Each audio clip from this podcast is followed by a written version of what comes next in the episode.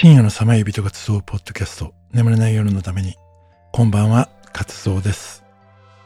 このポッドキャスト眠れない夜のためにはこの声をずっと聞いているとなぜか眠くなってしまう。そんな不思議難民ボイスを持つ私活動が日々お疲れ様なあなたの心や体を徹底的に癒すお部屋です。夜寝る前にお聞きいただくのがおすすめなんですが日中の通勤の間に聞かれている方やお仕事やお勉強の合間に聞かれている方もぜひ楽しんでもらえると嬉しいです。途中で寝落ち大歓迎なのでゆっくりくつろいでってくださいね。深夜のさまよい人が集うポッドキャスト眠れない夜のために第44夜始まります。眠れない夜。最近睡眠時間がバラバラで横になるとなぜか目が覚めちゃう夜。このまま横になっててもどうせ眠れないから散歩にでも出るか。近くの公園にでも行ってちょっと気持ちを休めてみたりとかさ、するか。しかし公園って考えてみたらありがたいよな。昔の黒澤明の映画で生きるっていうのがあるんだけど、余命宣告をされた役所で働く主人公が自分が生きた証として公園建設に失踪して出来上がったばかりのこじんまりとした公園のブランコに乗りながら、雪が降る中ゴンドラの歌を歌うところ、悲哀があってよかったよな志村隆さんって本当にいい役者さんだったよな。そういえば、志村隆さんってなんかモーガン・フリーマンに似てるよな。モーガン・フリーマン生きるの主人公演じてみたいって言ってたけど、なんか今年リメイクされた映画、モーガン・フリーマンじゃなかったよな。見たかったな、モーガン・フリーマンが演じる生きる。あ、なんかつらつら考えてたらまた時間経ってんじゃん。もう早く公園に散歩行って体疲れさせて眠りてなんて、眠るために公園に散歩に出かけたことはありませんか？というわけで、今夜は公園についていろいろ調べてみました。まず、公園って何なのかっていうことですが、公園とは公衆が憩い、または遊びを楽しむために公開された場所や区域のことを指します。この公開、料金を募るような大掛かりなところもありますが、一般的にはブランコとかジャングルジムとか滑り台があったり、もうちょっと大きめだと噴水があって砂場があってベンチが何個か用意されていたりするような場所ですよね。これをみんなのために地方の自治体や個人の私有地を無料で提供してくれたりしているわけです。なんだかよく考えてみたら、ものすごくありがたい施設ですよね。俺もよく日中の散歩の途中で公園のベンチに座ってぼーっと公園を通り抜ける人や広場で子供が遊んでたりするのを眺めながら気持ちを休めてたりするんですが、本当にありがたい場所だと思います。この公園ってずっと昔からあったんでしょうか？一体どのくらい前からだったんでしょう？で、調べてみると、この公園びっくりするくらい最近のものだったんです。歴史上最も古い公園が1847年に設立されたイギリスのパーケンドヘッドパークだと言われていますから、19世紀、まだ200年も経っていないんです。もう俺が生まれた頃には歩けば1キロ以内の場所に何個も公園ってありましたから、それを考えればきっとすごい勢いで増えていったんだと思います。この現在のような無料開放された公園ができる前にも公園的なものって言ったらいいんですかね。そういうのは一応存在はしていました。その歴史は500年くらい遡ります。16世紀初頭、イングランド王のヘンリー8世はウェストミンスター寺院から土地を買い上げ、そこを狩猟場にします。このロンドン郊外にできた広い緑地は、後にハイドパークの中心地になるんですが、ヘンリー8世が獲得したということは、ヘンリー8世の私有地っていうことなので、それまで寺院の周りを他の人たちは行き来していましたが、当然市民はそこに入れなくなります。その入れなくなったハイドパークは、1657年にジェームズ一世が乗馬と散歩のために一般公開します。そうするとすぐに憩いの場所として人が集うようになるんです。公園にゲストを招いて馬車が訪れ、そこにアクセスしやすいように環状道路も敷かれます。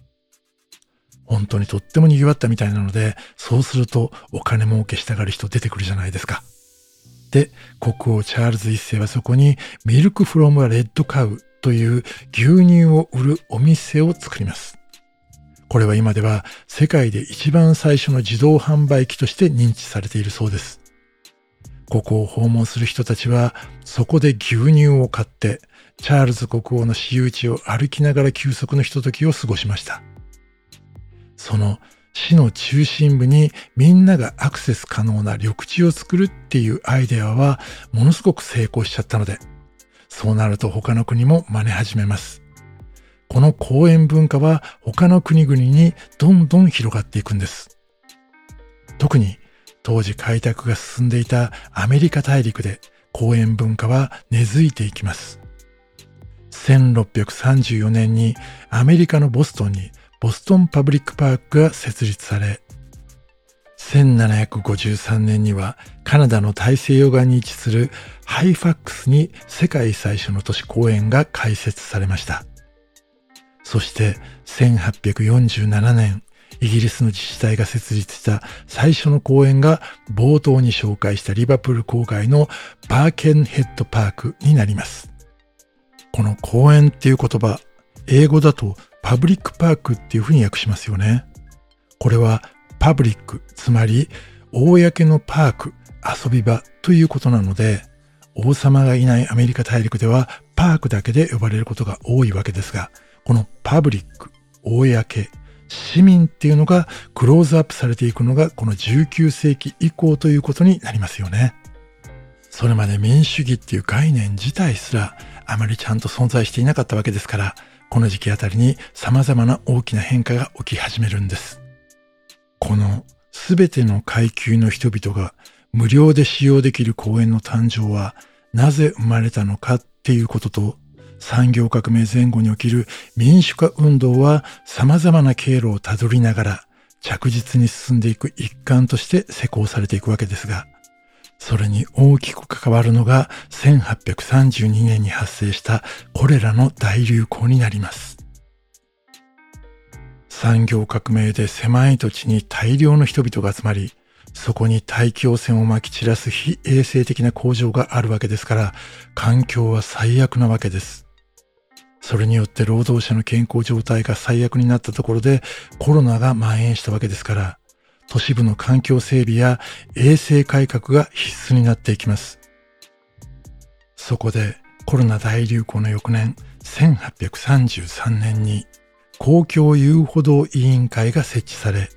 各都市のオープンスペースを調べさせると大都市の土地の高騰のせいもあってオープンスペースが人口比に対して圧倒的に少ないことがわかります。それは例えばロンドンの広場スクエアはたくさん緑地があるのに鍵がかけられていて一般人は入ることができなかったり、動物園や植物園も料金を徴収するために多くの人々が利用できるわけじゃないこともわかります。そこで1842年、バーケンヘッドの自治体が公園建設のための買収を行い、無料で提供できる公園が始まるわけです。産業革命が引き起こした大きな病そしてそれを乗り越えるために公をもう一回考え直すことこの流れはつい最近俺たちが体験した新型コロナウイルスに対してこれからどのような未来を築いていくのかを考えるヒントをいっぱい与えてくれているような気がします。公って一体何なのか経済を優先しすぎるとやっぱりどこかで限界があるんじゃないのかこれからいろんな意識や行動の変化がいっぱいやってくると思います。古い思想や儀礼にこだわりすぎず、細やかで豊かなやりとりができる社会が訪れることを個人的にはすっごく期待しています。公演についてお話したいことはまだまだいっぱいありますが、今夜はこの辺で。ここからは俺のオリジナル曲を聴いていただきます。今夜お届けするのは泳ぐ人。聴いてください。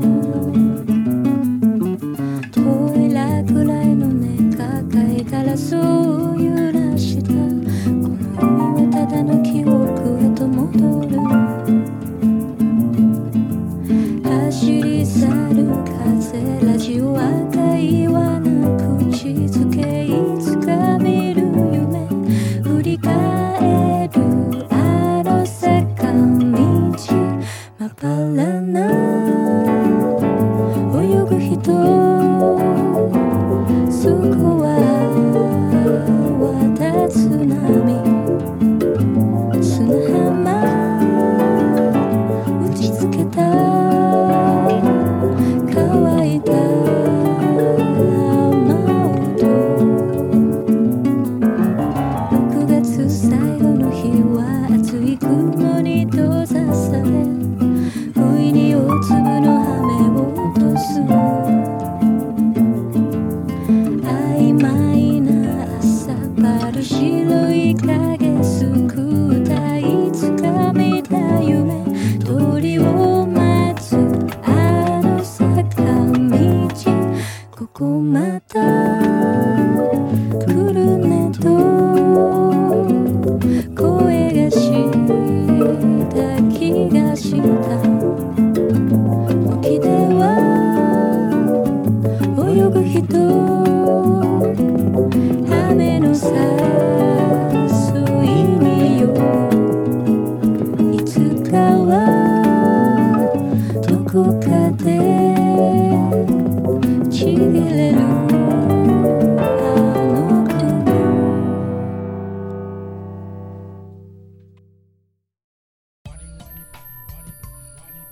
今夜は公園についていろいろお話をしましたが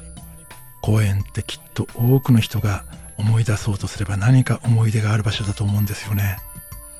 で最初の方で映画の「生きる」の話したじゃないですか。あの映画を初めて見た時に彼が命を懸けて建設した公園のあまりの小ささにびっくりしたんですよ。